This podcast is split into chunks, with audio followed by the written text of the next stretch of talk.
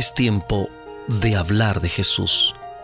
La lectura sin comentarios del libro El deseado de todas las gentes. En Hablemos de Jesús. Capítulo 71. Un siervo de siervos. Omar Medina les acompaña.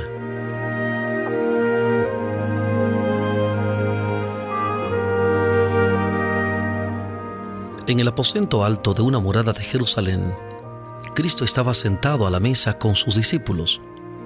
Se habían reunido para celebrar la Pascua. El Salvador deseaba observar esta fiesta a solas con los doce. Sabía que había llegado su hora. Él mismo era el verdadero Cordero Pascual, y en el día en que se comiera la Pascua iba a ser sacrificado. Estaba por beber la copa de la ira, pronto iba a recibir el bautismo final de sufrimiento, pero le quedaban todavía algunas horas de tranquilidad y quería emplearlas para beneficio de sus amados discípulos. Toda la vida de Cristo había sido una vida de servicio abnegado. La lección de cada uno de sus actos enseñaba que había venido no para ser servido, sino para servir. Mateo 20, 28. Mateo 20, 28 pero los discípulos no habían aprendido todavía la lección. En esta última cena de Pascua, Jesús repitió su enseñanza mediante una ilustración que la grabó para siempre en su mente y corazón.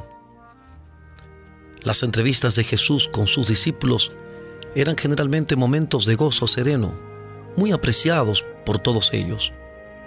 Las cenas de Pascua habían sido momentos de especial interés, pero en esta ocasión Jesús estaba afligido su corazón estaba apesadumbrado y una sombra descansaba sobre su semblante.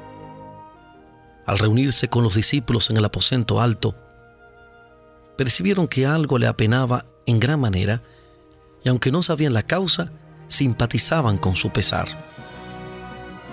Mientras estaban reunidos en derredor de la mesa, dijo en tono de conmovedora tristeza, en gran manera he deseado comer con ustedes esta Pascua antes que padezca, porque les digo que no comeré más de ella hasta que se cumpla en el reino de Dios.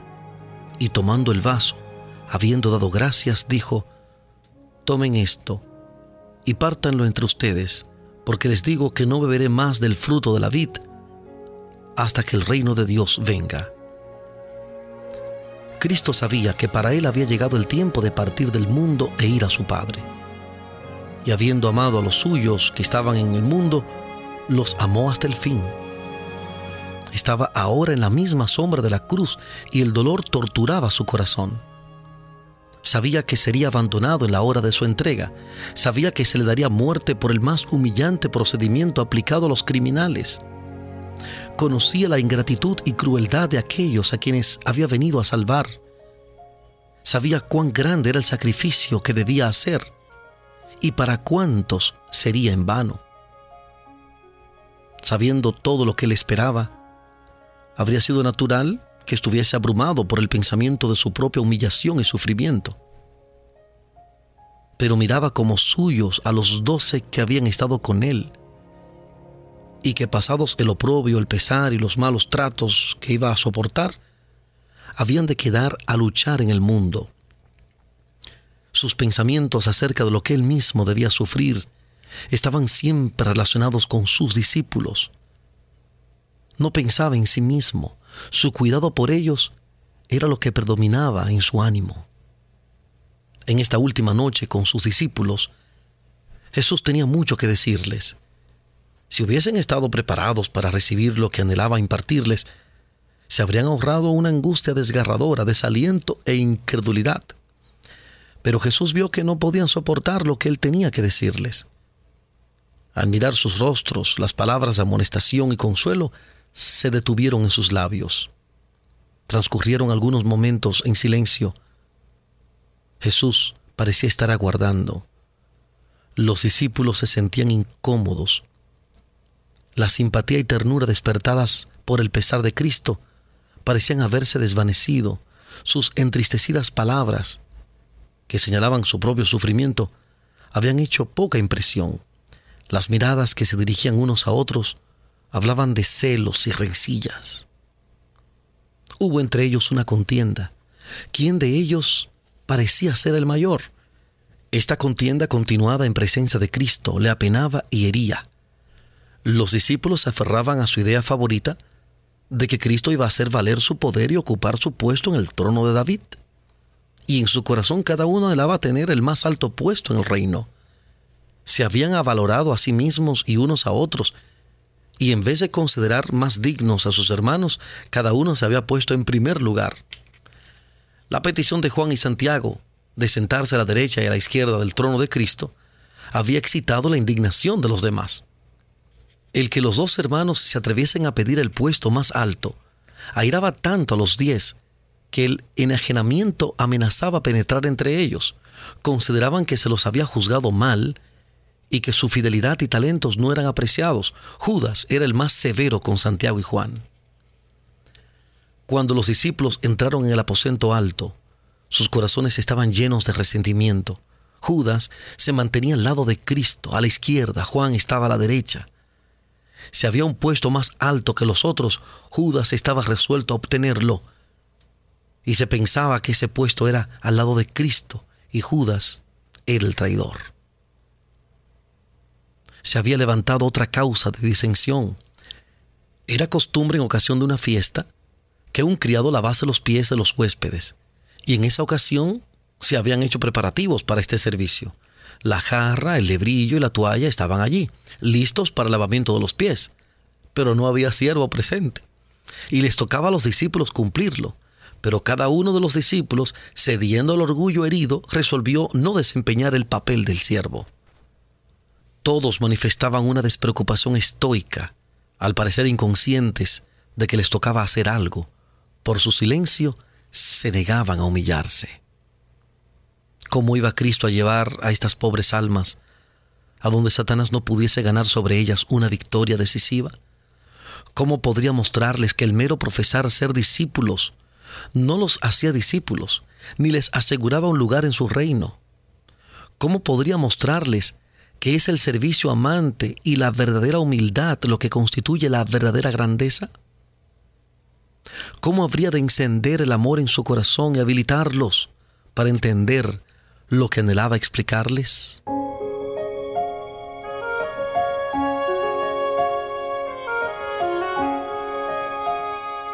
Estamos presentando la lectura sin comentarios del capítulo 71 del libro El deseado de todas las gentes. Capítulo 71. Un siervo de siervos. En Hablemos de Jesús.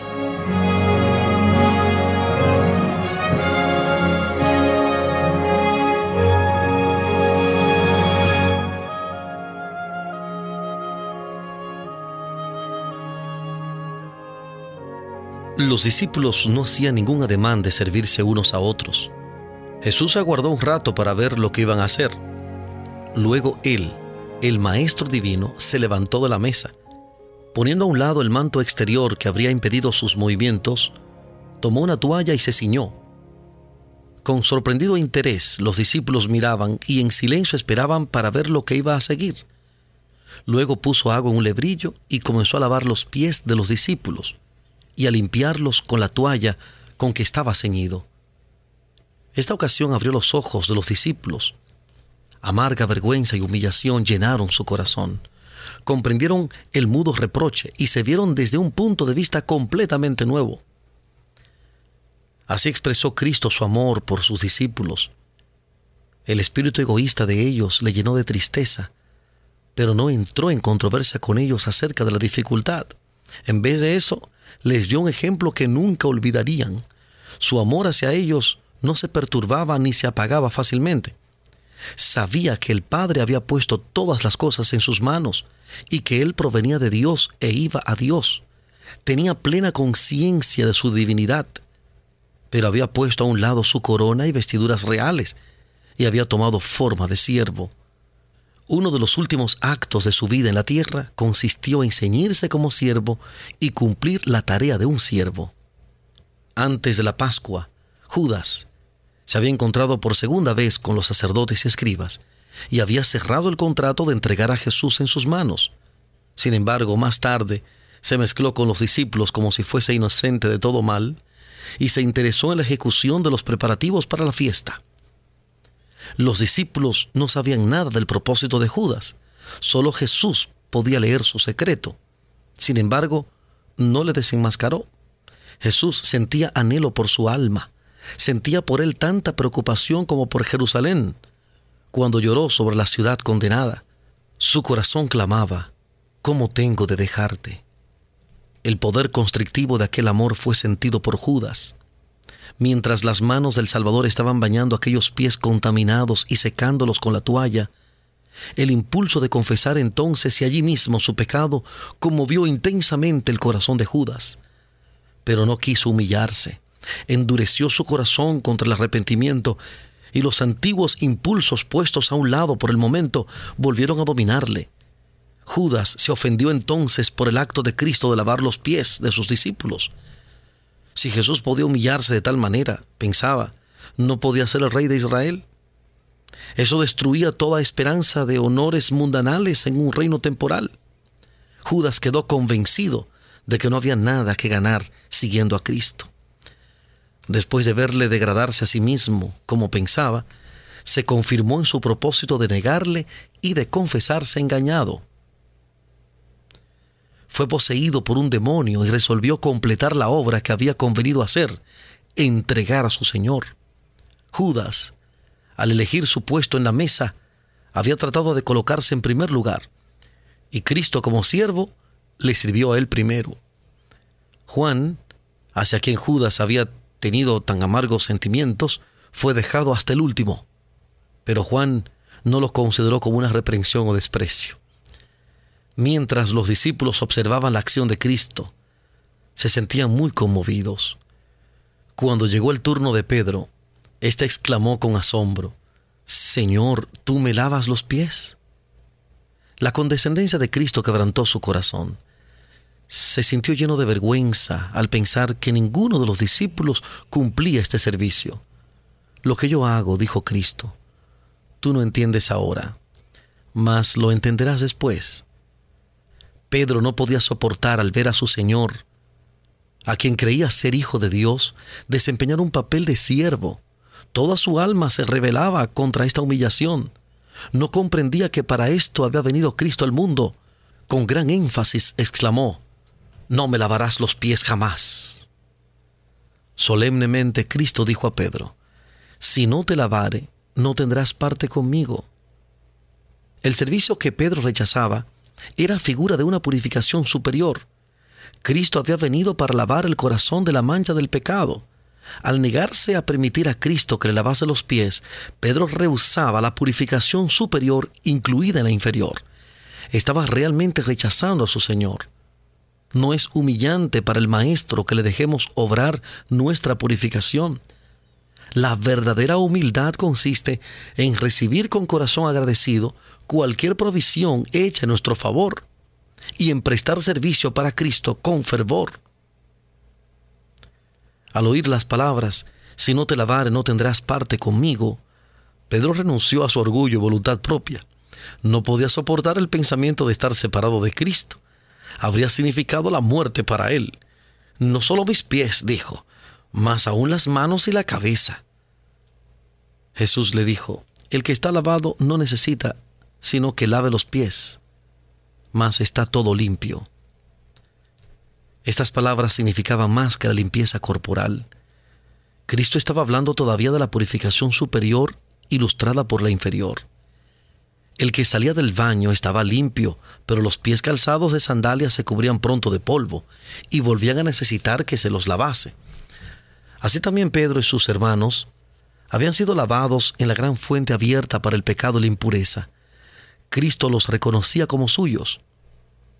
Pero la tentación los había inducido al mal y necesitaban todavía su gracia purificadora.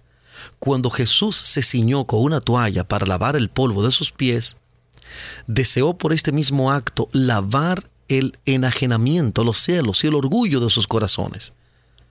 Esto era mucho más importante que lavar sus polvorientos pies.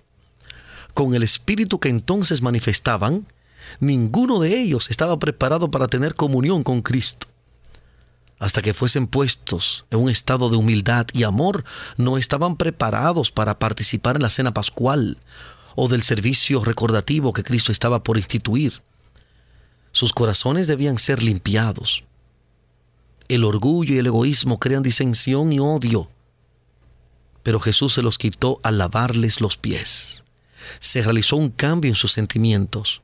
Mirándolos, Jesús pudo decir, ustedes limpios están. Ahora sus corazones estaban unidos por el amor mutuo. Habían llegado a ser humildes y a estar dispuestos a ser enseñados, excepto Judas. Cada uno estaba listo para conceder a otro el lugar más elevado. Ahora con corazones subyugados y agradecidos podían recibir las palabras de Cristo.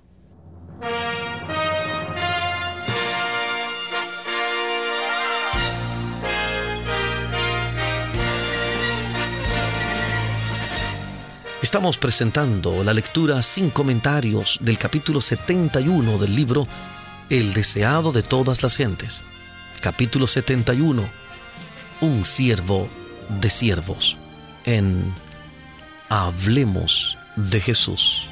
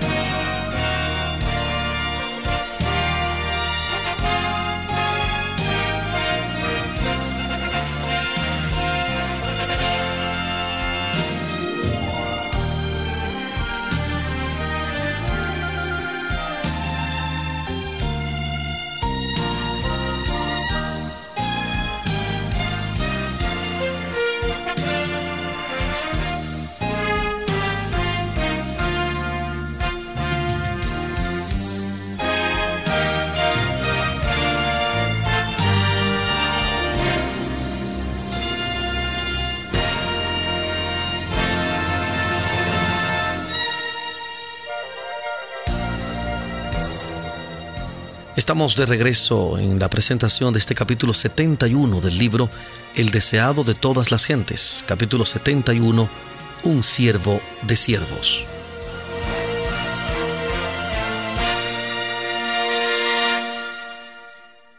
Como Pedro y sus hermanos, nosotros también hemos sido lavados en la sangre de Cristo. Y sin embargo, la pureza del corazón queda con frecuencia contaminada por el contacto con el mal Debemos ir a Cristo para obtener su gracia purificadora. Pedro rehuía el poner sus pies contaminados en contacto con las manos de su Señor y Maestro.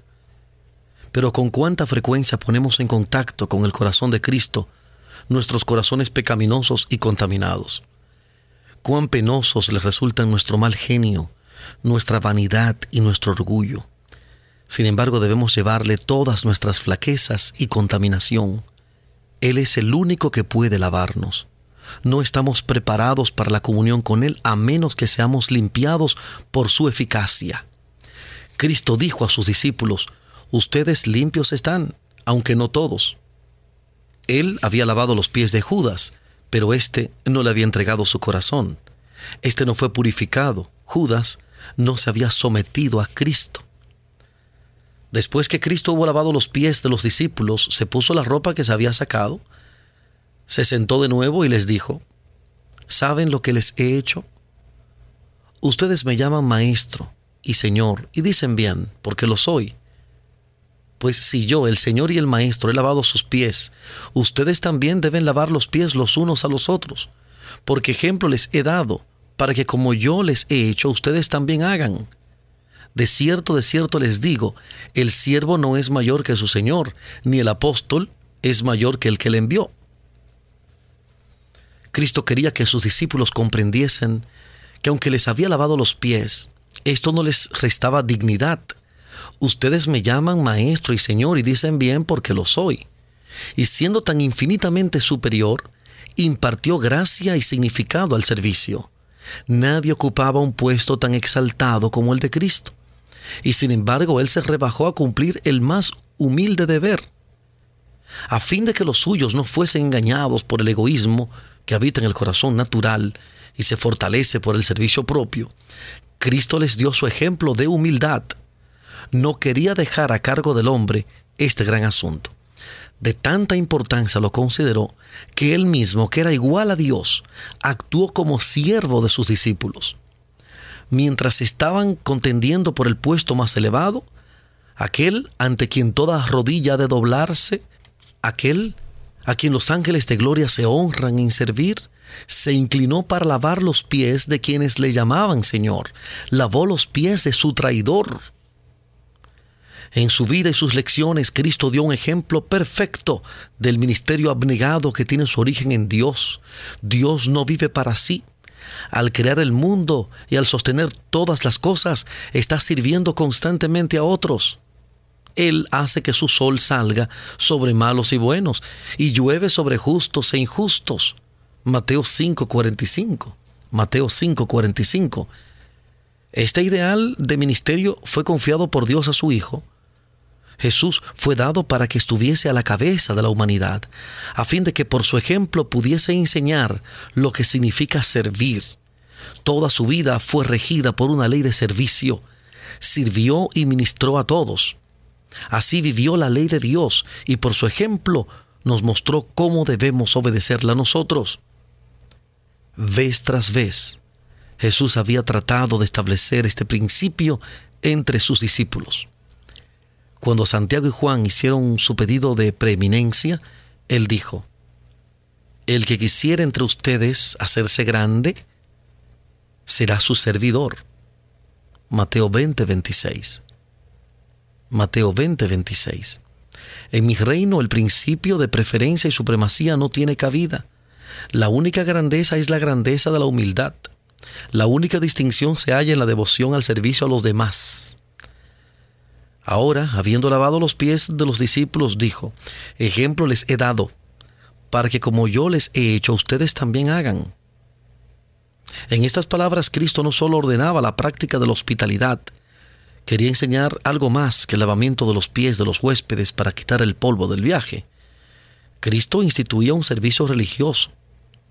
Por el acto de nuestro Señor, esta ceremonia humillante fue transformada en rito consagrado, que debía ser observado por los discípulos, a fin de que recordasen siempre sus lecciones de humildad y servicio. Este rito es la preparación indicada por Cristo para el servicio sacramental. Mientras se alberga orgullo y divergencia y se contiende por la supremacía, el corazón no puede entrar en comunión con Cristo. No estamos preparados para recibir la comunión de su cuerpo y su sangre. Por esto Jesús indicó que se observase primeramente la ceremonia conmemorativa de su humillación.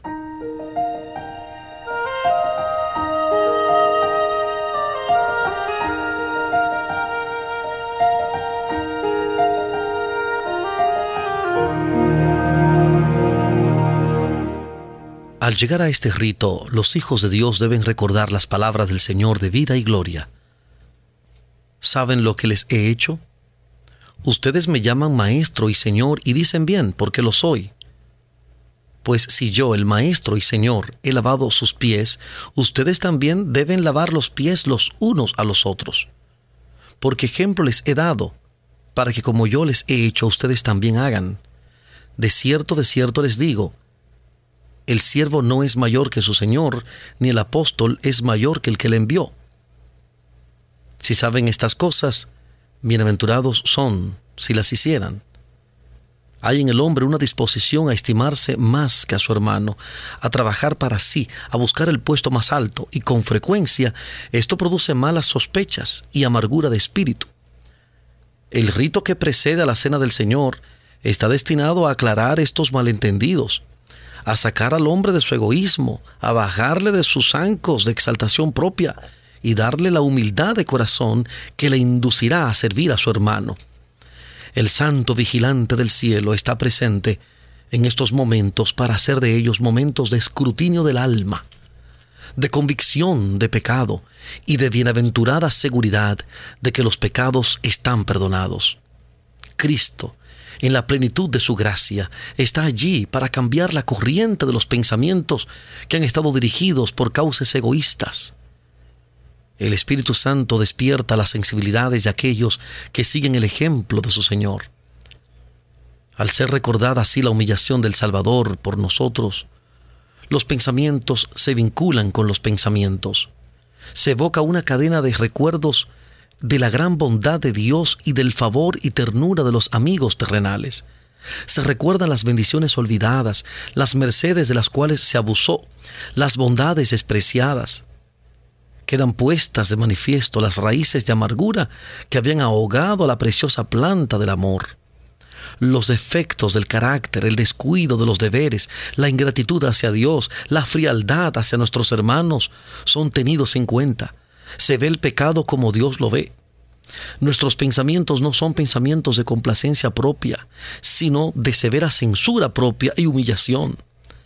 La mente queda vivificada para quebrantar toda barrera que causó enajenamiento. Se ponen a un lado las palabras y los pensamientos malos, se confiesan y perdonan los pecados. La subyugadora gracia de Cristo entra en el alma y el amor de Cristo acerca los corazones unos a otros en bienaventurada unidad. A medida que se aprende así la lección del servicio preparatorio, se enciende el deseo de vivir una vida espiritual más elevada. El divino testigo responderá a este deseo. El alma será elevada. Podemos participar de la comunión con el sentimiento consciente de que nuestros pecados están perdonados. El sol de la justicia de Cristo llenará las cámaras de la mente y el templo del alma. Contemplaremos al Cordero de Dios que quita el pecado del mundo. Para los que reciben el espíritu de este servicio, no puede nunca llegar a ser una mera ceremonia. Su constante lección será, sírvanse por amor los unos a los otros. Gálatas 5:13. Gálatas 5:13. Al lavar los pies a sus discípulos, Cristo dio evidencia de que haría, por humilde que fuera, cualquier servicio que los hiciese herederos con él de la eterna riqueza del tesoro del cielo. Sus discípulos, al cumplir el mismo rito, se comprometen a sí mismos a servir a sus hermanos. Donde quiera que este rito se celebra debidamente, los hijos de Dios se ponen en santa relación para ayudarse y bendecirse unos a otros. Se comprometen a entregar su vida a un ministerio abnegado, y esto no solo unos por otros. Su campo de labor es tan vasto como lo era el de su maestro. El mundo está lleno de personas que necesitan nuestro ministerio. Por todos lados hay pobres desamparados e ignorantes. Los que hayan tenido comunión con Cristo en el aposento alto saldrán a servir como Él sirvió. Jesús, que era servido por todos, vino a ser siervo de todos. Y porque ministró a todos, volverá a ser servido y honrado por todos. y los que quieren participar de sus atributos y con él compartir el gozo de ver almas redimidas deben seguir su ejemplo de ministerio abnegado. Todo esto abarcaban las palabras de Cristo, ejemplo les he dado para que como yo les he hecho, ustedes también hagan. Tal era el propósito del rito que él estableció y dice, si saben estas cosas, si conocen el propósito de sus lecciones, bienaventurados son si las hicieran.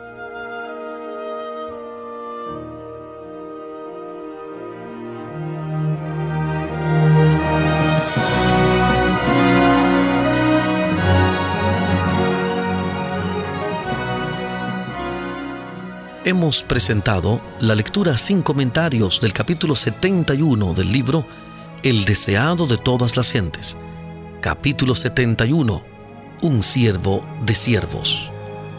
Este capítulo está basado en el Evangelio de Lucas, capítulo 22, versículos 7 al 18 y 24, Lucas 22, 7 al 18 y 24, y Juan capítulo 13, versículos 1 al 17. Juan 13, 1 al 17. Hablemos de Jesús. Omar Medina les agradece la fina gentileza de la atención dispensada. Que Dios les bendiga.